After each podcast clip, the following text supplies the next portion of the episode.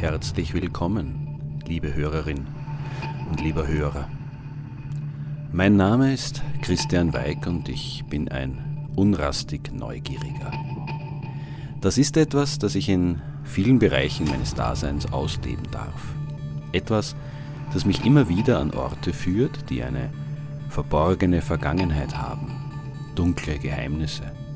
Eine Geschichte, die so mancher nicht kennen mag.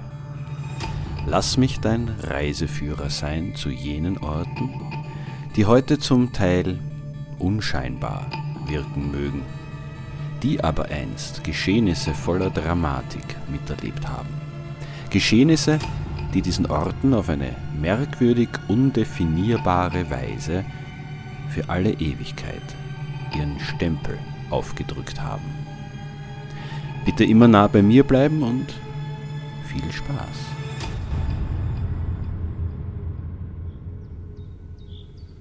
Pfingstmontag. Die vorhergehende Nacht und der Vormittag sind verregnet gewesen. Jetzt aber kehrt die Sonne zu alter Kraft zurück und erwärmt die unter ihr liegende Landschaft. Hügelig ist diese, bewaldet, durchzogen von Straßen, auf denen immer wieder schnittige Cabrios oder Gruppen von Motorrädern unterwegs sind. Wir parken am Beginn einer schmalen Allee, die sanft, aber stetig bergauf führt.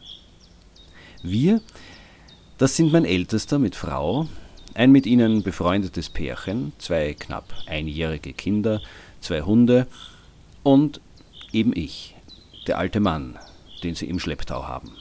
Ein klassischer Feiertagsspaziergang soll es werden.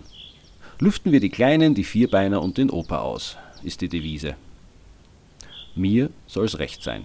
Vor allem, da sich die Route, die wir gehen, bereits nach wenigen Minuten als in bestem Sinne romantisch und durchaus interessant darstellt. Nach einigen Metern zwischen Wiesen sind wir bereits im schattenspendenden Wald unterwegs und unterhalten uns über Lauftraining, Gott und die Welt. Und dann kommt die Sprache auf die skurrilen Begegnungen, die der Freund meines Sohnes in diesen Wäldern bereits gehabt hat. In seiner Eigenschaft als Jäger kennt er die Gegend gut. Er ist in diesem Revier oft unterwegs.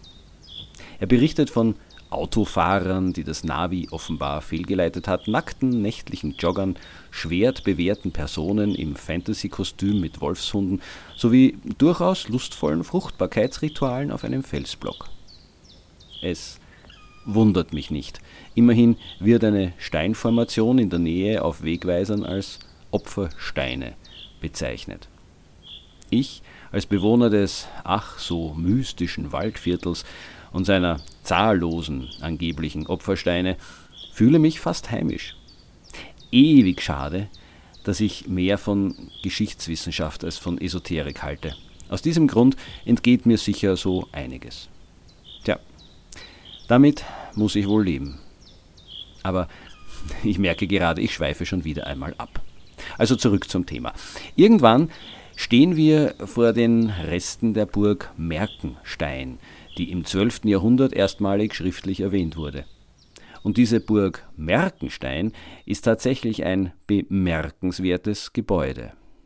Aus mehreren Gründen, auf die ich gleich eingehen werde.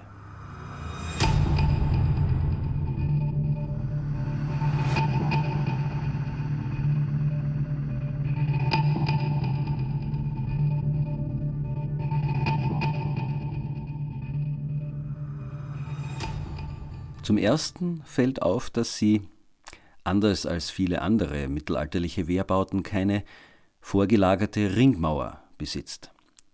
Deshalb befinden sich die Fenster der Hauptburg in ungewöhnlich großer Höhe, und zwar in Mauern, welche die durchaus beachtenswerte Stärke von etwa vier bis sechs Metern aufweisen.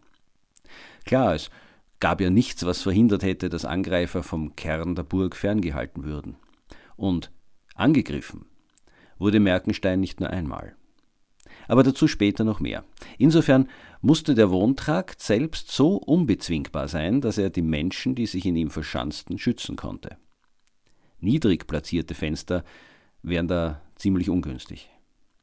Von den ältesten Teilen aus dem 12. Jahrhundert ist nichts mehr erkennbar. Erst die Umbauten des 14. Jahrhunderts sind noch heute zu sehen. Natürlich hat man Merkenstein, wie bei Burgen üblich, immer wieder aus- und umgebaut. Allerdings unter bemerkenswert geschickter Ausnutzung der natürlichen Gegebenheiten. So wurde der Fels, auf dem Merkenstein steht, zum eigentlichen Architekten der Anlage. Im Lauf der Jahrhunderte hat sich die mittelalterliche Burg auf diese Weise in einen festungsartigen Renaissancebau verwandelt. Das meiste von dem, was man heute sieht, stammt aus dem 16. und 17. Jahrhundert. Da ich gerade den Felsen erwähnt habe, auf dem die Burgruine steht, ein weiteres interessantes Detail ist der Umstand, dass sich unter dem Gebäude eine immerhin 72 Meter lange Höhle befindet.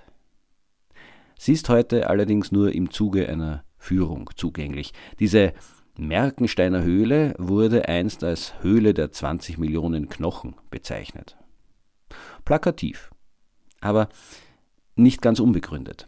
Weniger allerdings deshalb, weil sie durch einen Schacht mit der Burgküche verbunden und somit jahrhundertelang als Ende einer primitiven Müllschluckeranlage benutzt worden war, sondern eher deshalb, weil man bei Ausgrabungen vor etwa 100 Jahren Überreste von Rentieren, Eisfüchsen, Elchen, Höhlenbären, Eisleoparden, sibirischen Tigern und noch vieles mehr gefunden hatte. Übrigens befindet sich dieses Fundmaterial heute im Naturhistorischen Museum in Wien.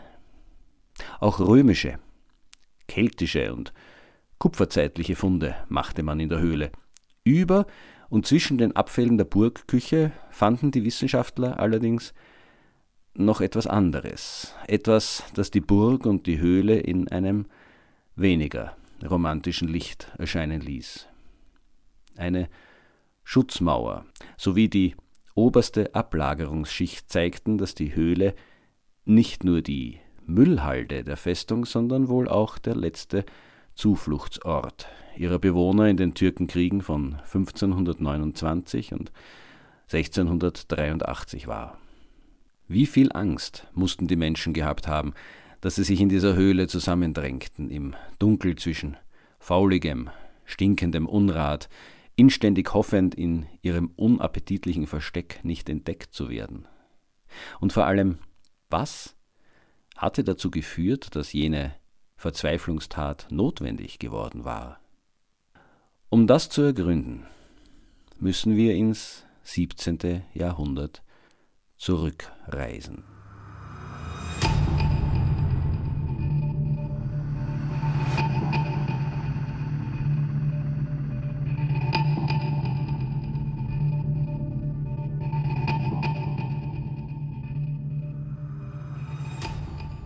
Im Jahr 1683 lebten die Menschen in Ostösterreich in anhaltender Angst, denn es herrschte Krieg. Kein weit entfernter, sondern einer vor der eigenen Haustür. Buchstäblich. Eineinhalb Jahrhunderte nach dem Scheitern der ersten Belagerung Wiens versuchte das Osmanische Reich erneut, Zentraleuropa unter seine Herrschaft zu bringen. Wien, den von den Osmanen sogenannten Goldenen Apfel zu erobern, war für dieses Vorhaben nicht nur ein symbolischer Schritt. Die Hauptstadt des Habsburgerreiches wurde als Tor in den Westen angesehen. Was da aber so politisch, theoretisch klingt, bedeutete für die Bevölkerung des Wiener Umlands nichts anderes, als dass man immer auf der Hut sein musste, ob sich nicht eine türkische Streifschar dem Heimatdorf näherte. Wie man weiß, ist ja der Krieg weniger der Vater aller Dinge als der Totengräber der Menschlichkeit. Auch damals schon wurde die große Politik auf dem Rücken der kleinen Leute ausgetragen, nicht anders als heute. Und vermutlich auch noch morgen.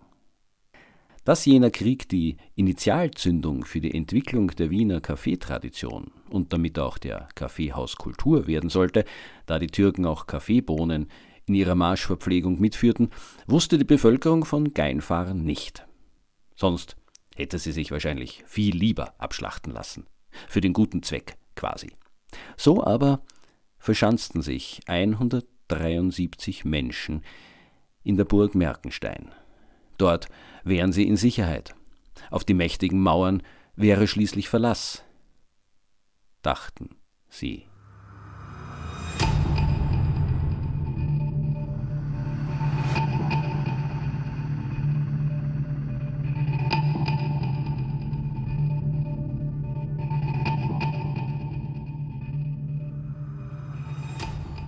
Nun ist es jedoch so, dass Festungen in Kriegen seit eh und je mehr belagert, als erstürmt wurden und werden. Das hat sich bereits vor Jahrtausenden bewährt und ist heute nicht viel anders. Die osmanische Einheit, die damals südlich von Wien unterwegs war, begann also nicht die wehrhafte Anlage blindlings anzugreifen, sondern riegelte diese erst einmal systematisch ab. Irgendwann würde der Hunger die Arbeit erledigen. Das war ein bewährtes Vorgehen. Es schonte das Leben der eigenen Soldaten und verschliss kein Material. Und Zeit hm, hatte man ja. Es war Sommer. Wälder, Felder und die verlassenen Dörfer boten reichlich Verpflegung für die Truppe.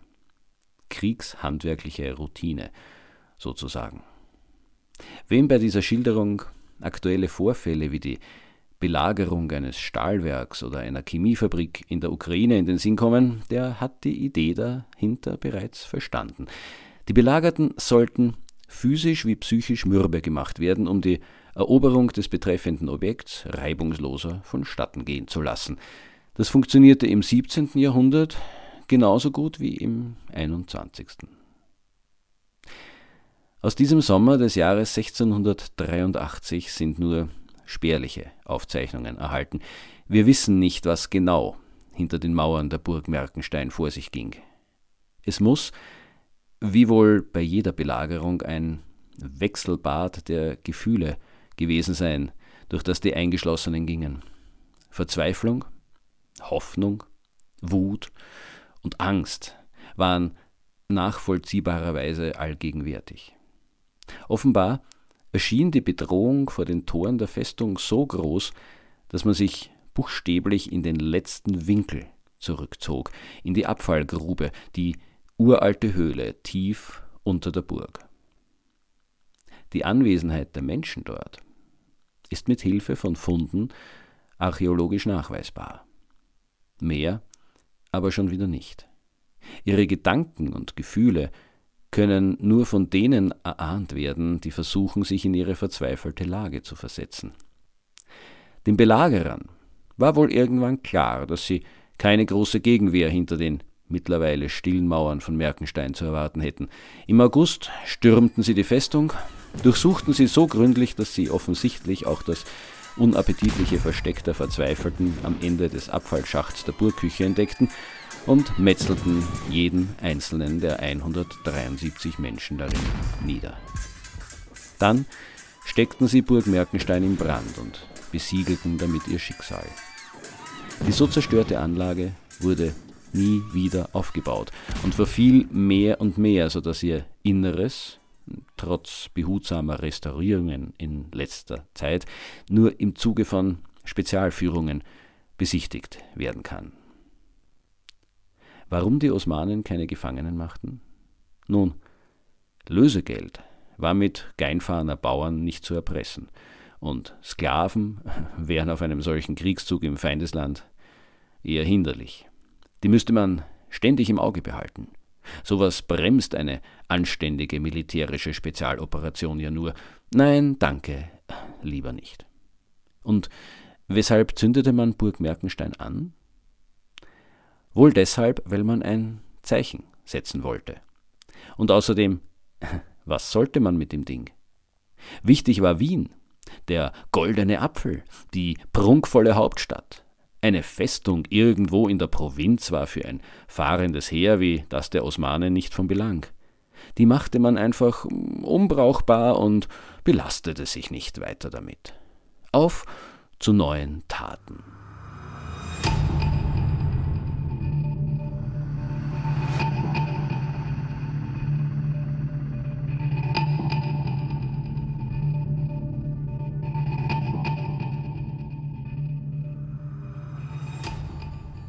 Wer heute? So wie wir das im Zuge unserer kleinen Wanderung taten, in den ehemaligen Vorhof der Ruine Merkenstein tritt, tut das auf eigene Gefahr. Immerhin hängt über dem Zugang ein deutlich sichtbares Betreten verboten Schild.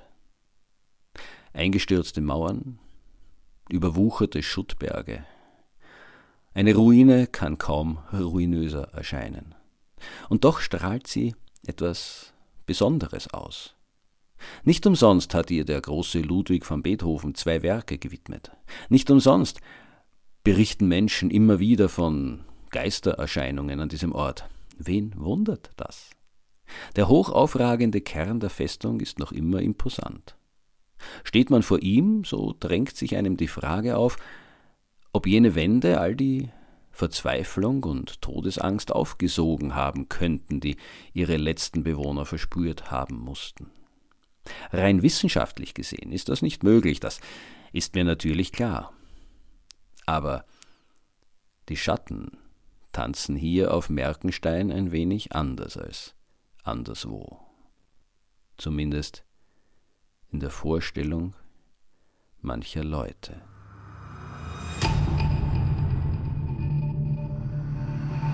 So, liebe Hörerin oder lieber Hörer, ich hoffe, du hast etwas Neues erfahren und vielleicht sogar Lust darauf bekommen, den Schauplatz der heutigen Podcast-Folge zu besuchen. Falls du mehr Informationen brauchst, findest du in den Show Notes weiterführende Links und hm, last but not least meine E-Mail-Adresse.